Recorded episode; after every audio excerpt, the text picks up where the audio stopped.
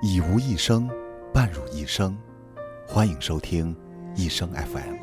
大家好，我是程峰。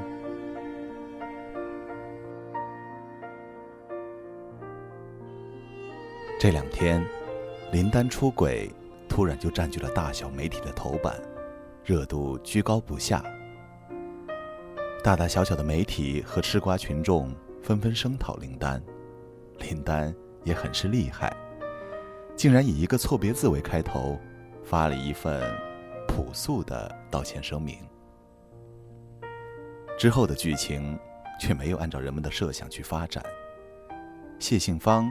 竟然紧接着发了一篇原谅林丹的声明，一下子让人大呼没趣。之后便是很多人在讨论，说谢杏芳到底应不应该原谅林丹。有人说谢杏芳太傻，有人说谢杏芳迫于无奈。其实，原不原谅的都已经不重要了。当感情……有了疙瘩，还能好吗？起码，我是认为不行的。当然，我指的是这种大疙瘩。生活中难免发生的吵吵闹闹、磕磕碰碰，这些小疙瘩，都是时间可以抹平的。但是大疙瘩，无论时间多长，在人这一生短暂的时间里面。都是难以抹平的。正如大部分中国人骨子里面对于日本的痛恨，并没有因为时间的消逝而抹平。即便是现在的零零后们，也依旧因为知道侵华战争的存在，而多多少少的对日本有偏见。我并没有经历过婚姻，可能也没有资格对出轨这种事情评头论足。但是感情的疙瘩，却是经历过一些，也见过太多。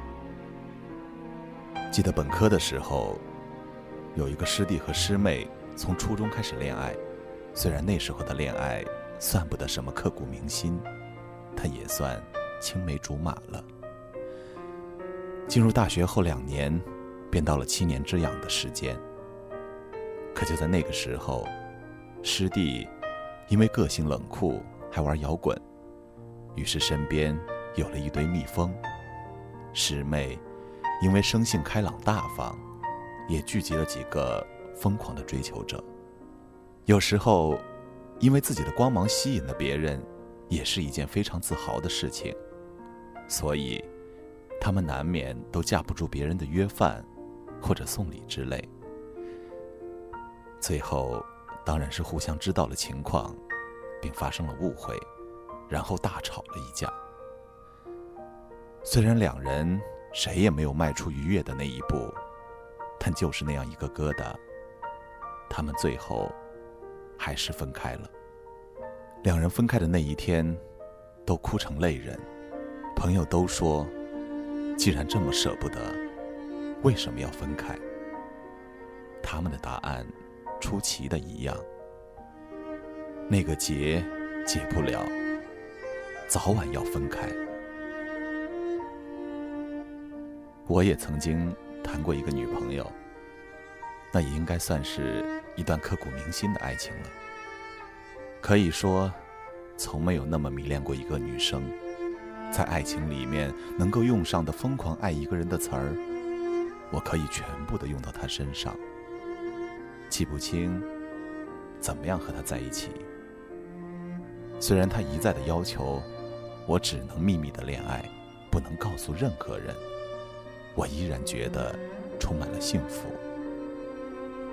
虽然和他做过最亲密的事，便是在很晚的时候拉着手到一个不太可能碰到别人的地方散步，也依然觉得非常满足。可是后来。无意在与朋友聊天时，得知他竟然好像还同时与几个人保持暧昧，并且在之后，我通过各种途径也找到了一些蛛丝马迹。在那之后，我却一直骗自己说这些都不是真的，也不相信那些证据。但是只有自己知道，那时候心里的那个大疙瘩已经无法解开。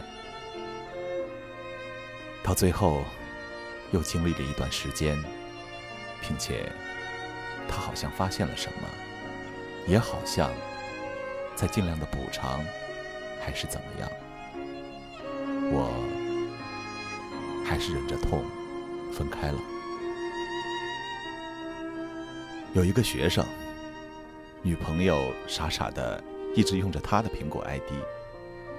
这一天，他女朋友说去歪市玩，后来半天联系不上，朋友着急了，用苹果 ID 搜寻位置，结果发现人在 X 市，位置。还具体到了一个小旅馆，电话终于通了之后，说是见网友，怕担心，就没说。后来这个学生确实爱着这个女孩，两人还在一起。现在怎么样，我不知道了。但是从最近看到他的状态来说，这个疙瘩也抹不平了。感情有了这样的大疙瘩，还能好吗？至少我是怀疑的，不知道你怎么认为呢？